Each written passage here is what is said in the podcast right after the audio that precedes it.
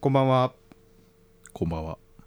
えー、と本日ちょっと冒頭にお時間いただきまして先日のですねボリューム12かなそう12でですね私が武田鉄矢さんを、えー好きだという発言をいたしました、えー、とその言葉にですね、えー偽りはないんですけれども、えーちょうどちょっとタイムリーに、あのーネットをちょっと騒がしておられたので一言ちょっと、えー言わせていただくとですねあのご本人のあの思想だったりとか心情に賛同するという意味での、えー好きだということではなくですね、えーまあ、非常にこのアンビバレントな感情がございましてそこをご理解いただけると嬉しいですおやつは300円まで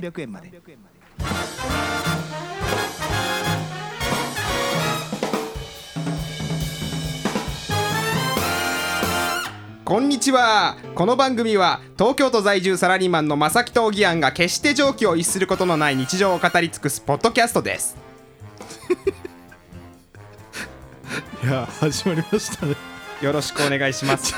はいちょっとだいぶイレギュラーな形で始まりましたけ どはい、うん一言ちょっと言っておきたいまあねとちいょうっころとがありましてあまりにタイムリーにねちょっとあのことが起きてしまったのでそうですねちょっとあの2人で協議をしてちょっと冒頭入れさせていただきままあしもた、う何より僕自身がああいった記事が出た後に好きなんだって言ってる感じがちょっと誤解を受けかねないかなと思ってうんそそううですねなんですこれそこだから今日も実はまたあの久々の収録日ではいもう3月に入ってるのでちょっとこれ聞いてる人からすると割とあの遅れが生じてる話題の可能性もあるんですがまあまあ結構前の話で、ですよね、まあ、ちょっとこんな一件もあったということであの、ははいい冒頭は謝罪からさせていただいてますけど 謝罪っていうまあまあそうね気持ちとしては謝罪ですよ、まあそうね気持ちとしては謝罪ですよね、うんいやーもう3月入っちゃいましたよてか早くないですか、入今りました年ねもうあっという間にだってこれ流れる頃はもう3月の半ばか後半ですよねそうだね中下旬に差し掛かっているところかと思います、花見もできるのかななんかでもきいの少かな人数だとっていうできる感じないうんそのそんなに多くなければでも多分あの夜桜とか見に行かないでくださいってなると思いますよこれうんまあねでも8時以降さ店があでもそっかそれはもう解除されるのかそのうちまあでも21までは続くって今現時点では 出てますよねそうね首都圏はそういううんうことになってますよね、そうねまあ行けたらいいけどまああと今月はオリンピックがどうなるかの発表もありそうですもんねそっかもうそれ決まるんですね、それが25日から聖火リレーが始まるっていう現時点では報道が出なてるるほどなせえでも聖火リレーは各地、ま、回ってはいるんだっけずっとそういうわけでもないんだっけで25から始まるんじゃないですか始まるのか、うんあそう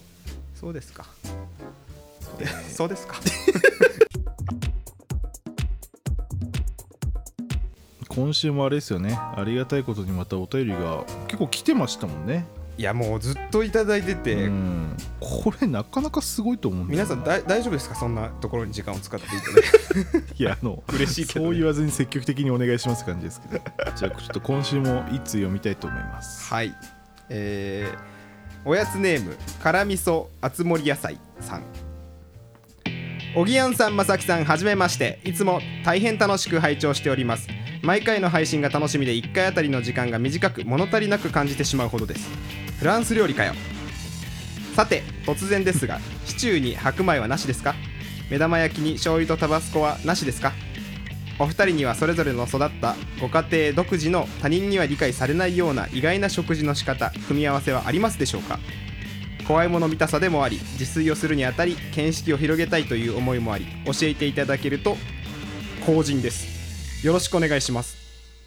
ありがとうございますありがとううございますいろいろちょっと突っ込みたいところがあるような気がしますがそうね フランス料理界ってツッコミもよくわかんないですけどまあたとえツッコミシチューに白米はありじゃないですかシチューに白米はありだねていうか僕ちっちゃい頃全然食ってましたよシチューとあっ白米たと思うあったと思うてあっかたとシ思うチューってカレーライス的な感じで最初食うんだとずっと思ってましたそうだねで給食が出てきたぐらいで、うんあシチューはパンなんだああそこでいやでもそんなに自覚的じゃなかったわあそうっすかあーそうなんだでもでシチューって食べる最近いや全く食べないシチューに全然出会わなくなったんだけど一人暮らしをして、まあ、10年ぐらい経ちますけど実家だと出てたよ、確かにちょこちょ出てこましたたまに出てたけどもうビーフシチューとシチューだったら僕はシチュー派ですなるほどねうんビーフシチューねハヤシライスとも違うんだよねそうビーフシチューとハヤシライスはね違うんですよ厳密には違う、ビーフシチューとハヤシライスだったら僕ハヤシライス派でシすチューの方がシャワシャワしてる液液体あ知って感がます知ってますそうだよ知ってねますああそうかそうかシチューってさ牛乳入れるんだっけ生クリーム入れるかどっちも入ってんじゃないすげえ恥ずかしいなこのなんか料理を全然分かってない2人が喋ってるっていうか普通の家庭ってだってシチュー作る時ってルーでしょあそっかルーなんだあ入れないの生クリえームだからあのあそれも全部含まれてるあのめっちゃ雑な言い方するとものかカレーとほぼ同じような作り方でルー最後どうするかですからああーの類のものって、はいはい、ちょっとまた脱線しちゃいましたけど、はいはいこの目玉焼きに醤油とタバスコはちょっとこれねやったことないのやったことないけどまあ別にあのねそんなストロングなアアティチュードないのよここに対して あの目玉焼き俺目玉焼きそんな食べてないのよ実は小さい頃そんな友には達に目玉焼き大好きな女の子がいてあ、はあはもう目玉焼きっていうものが一番テンション上がるらしいんですあ、あそうなんだ僕はまずい人初めて会ったんでへえって思ったんですけどその子はソースかはいなはい目はい玉ソー焼きスかは醤油かみたいな塩かみたいなね、あるよねタバスコまあ合うだろうけど、ね、まあ合う合うよねただ醤油とタバスコってそうなると醤油とタバスコだとなんか和のものと まあ結論から言うとなしとは言えないですよ うん、言えるほどのうんなんかそうね目玉焼きなしではないと思うないのよ全然美味しいんだろうし自分の家庭独自のやつ僕弟が食ってた謎料理があってうん自分でいつも作ってたのが、トーストにあの溶けるチーズ乗せるじゃないですかはいでそれで普通になんかチーズトーストできるじゃないですかはいはいはいあの上に紅生姜乗せてたんですよちあ紅生姜 いやなしだろってなって合うすうでか一合うの回一回食ったんですよ、うん別に食えるっていうなるほどねななんなんだろうねなんので多も分ね紅生姜が好きだったのかな頭から言ったってことなんか何かの代替として出てきたんじゃないのそれって大体ではなさそうですけどでも何だったんだろうあれいやすげえ不思議でしたけどうちの家庭のなんか独自のものってはいはいそんなになんかあんま記憶なくてなんかね、カレーにフルーツを入れててそれすごい嫌だったなっていうのを覚えてんだよないやでもなんかさリンゴ入れたりするじゃん隠し味としてああそれはあります俺なんかゴロッとしたな何何か入ってたんだよななんでそれ入れたみたいなのがあってえでもそれってリンゴみたいなちょっと固形っぽいやつでもなくみかんみあたいれなリンゴって固形で入れてんのあれそれともすりつぶしていやいやすりつぶしてですよそうだすりよねつぶしてだけど元はあのちょっと固めの固形っぽいそうああなるほどねでもそれこそねあのみかんとか入ってた気するわマジっすかいや違うなんかえまあその毎回じゃないよであーなんか母親がすごい柑橘が好きあーでなるほど入れてみたみたいのですごく文句を言った気がしますねあってことはもう酢豚のパイナップルダメな人でしょうんまあねいるかって言ったらいらいらないタイプかもなあとあのなんか生ハムメロンンとかも俺別にねいやおいしいわかるよ美味しい美味しいということはできるよあと冷麺のスイカも意味わかんない人でしょああそれもなちょっとやでだもな冷麺のスイカはね僕もマジでなぜ君いるんっていう感じはすごいします何なんだろうねなんかでもあれどういしょうっぱ文化のもとなんだろうなでもやっぱあ夏れで縁側で冷麺食べてそのままスイカに移行するうんデザートを同時に食べるみたいなところでいくとうんそうね見識を広げたいって言ってるからさなんか見識を広げたいも何もそんなになんかもうこの年になってびっくり料理開発できないですもんねないよねでこの間のまあ卵酒ってある意味そのびっくり料理的なあー感あるけどなんだろうなまあでも自分個人的に全然や最近やってないけど、はい頑張ってた時期とかはなんかそのなんだろうえっ、とポークソテーとかさ作る時にうん、あの分厚い豚肉買うじゃないですか、はいはいあはい、ローローわかんないロース肉なのかなうんあれをあのヨーグルトと,、うんえー、とすりおろしにんにく混ぜたものの中に一晩つけておくとすごいや柔らかくなるみたいなのはおーまあまあまあありますねそういうのやったりとか、あとなんだ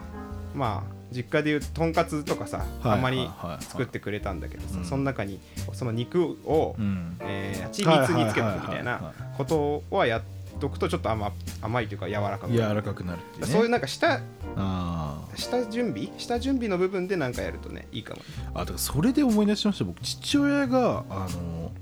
父親はあのアメリカに赴任したりしたんでわお向こうに行った時に覚えてきたコーラ煮っていうあなんか聞いたことあるコーラで煮るそうほうあれちっちゃい時見た時にえって思ってでもねあれ意外と肉がめちゃめちゃ柔らかくなって美味しいんですよはあでもさそれってさ思うんだけどさコーラの中のなんかの成分がさ作用してるわけでしょ、うんだからたあの何なんだろうあの炭炭酸の関係あそうないいうこと気がするんですよなんねかコーラである必要ないんじゃないかって思っちゃうんだけどすやっいぱやコーラである必要あんだ多分三ツ矢サイダーじゃダメなんじゃないですかコーラの糖分めっちゃあるからそそれぐらいの量が必要なのかもしれない、もしかしたらちょっとお答えになってるか分かんないですけど、はいそんな感じですよねたくさん美味しい料理作ってください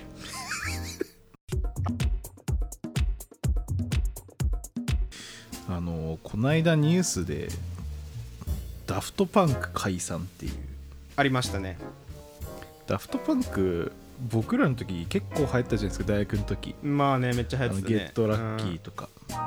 で僕もまあダフトパンク漏れなく好きで、うんはいはい、まあ、別に初期のあの「ワンモアタイム」とかああいうのももちろん好きだし、てかまあディスカバリーとかめちゃめちゃ聞いてたああので、はいはいはい、そういろいろあ残念だなとか思ったんですけど、うん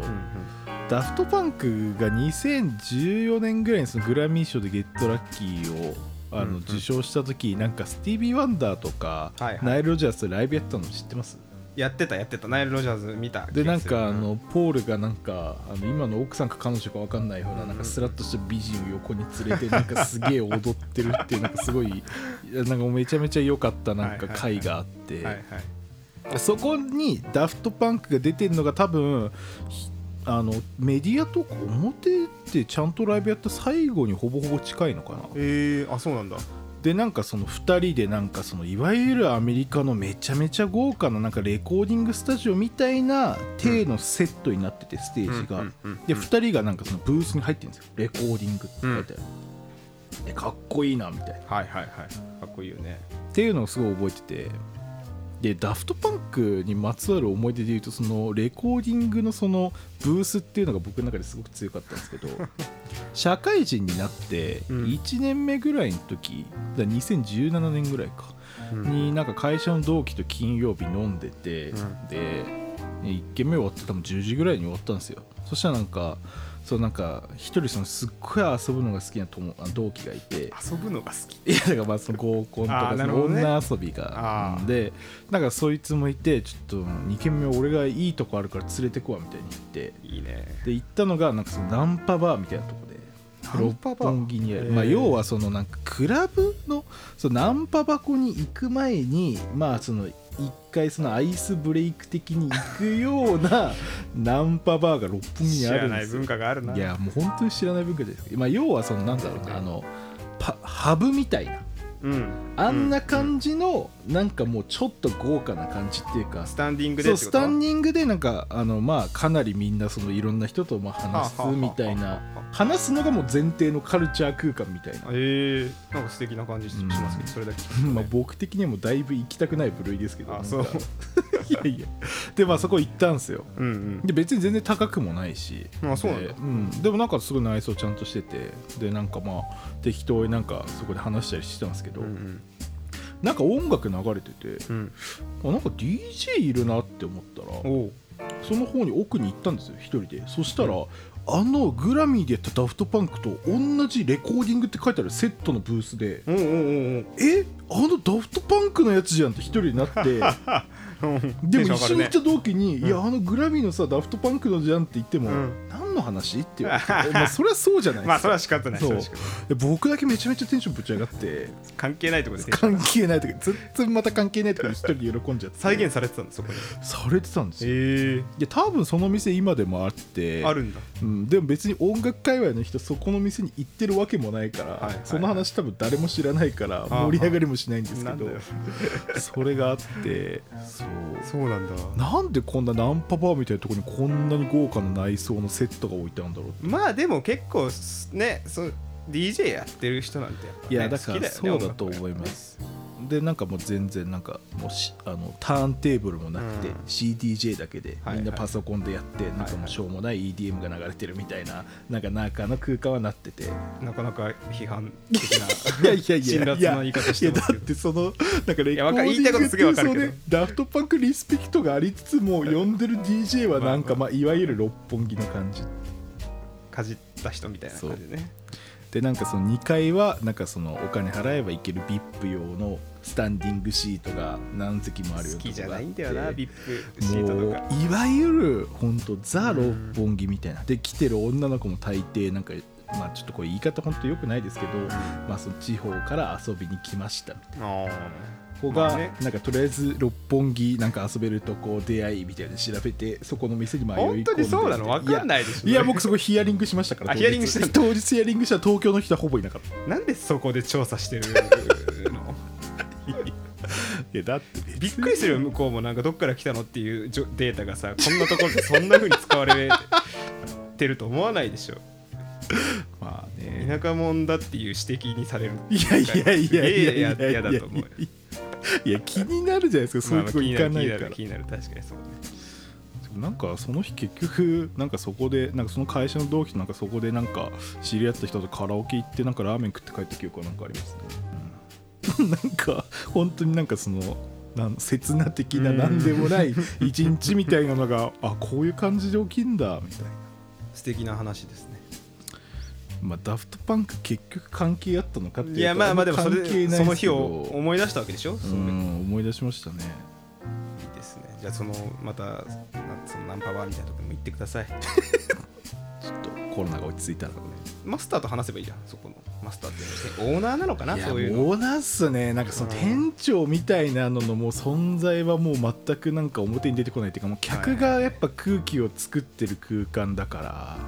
ら、オーナーの趣味でそういうちょっと衣装が凝らされてるけど、そうそうそうそうまあ、客はつゆ知らずというか、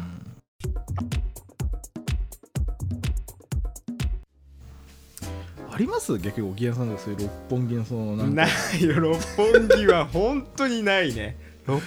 本あそっ木かかいやなんか仕事で、うんその六本木にある会社さんによく行ってた時期とかはすごくあって頻繁に行ってた時期あるんだけど、まあでも六本木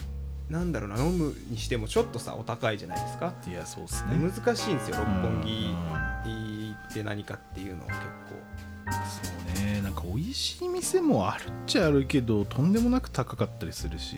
なんか難しいんですよね、うん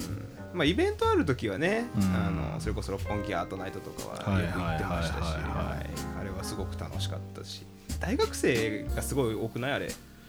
そうっすね楽しいまあまあ確かにだ若い人多いっすねああいうイベントとかだとあと盆踊り大会 ね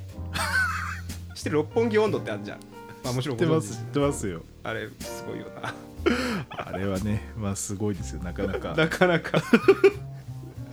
そうねだからまあそういう六本木もあれば、そうね夜のやっぱろまあというかどっちかというと多分人が想像してる六本木はやっぱ夜の六本木だからギラッとしてギラッとしたね、うんちょっと危ないみたいななんかありそうなんだけどないなあ思い出いや絶妙にないような気がするんだだなからこれ聞いてる人とかでなんか六本木で遊んでたみたいな人ってほぼ皆無だと思うから、まあ、多分みんな渋谷で遊んでる青山で遊んでるっていう人の方が、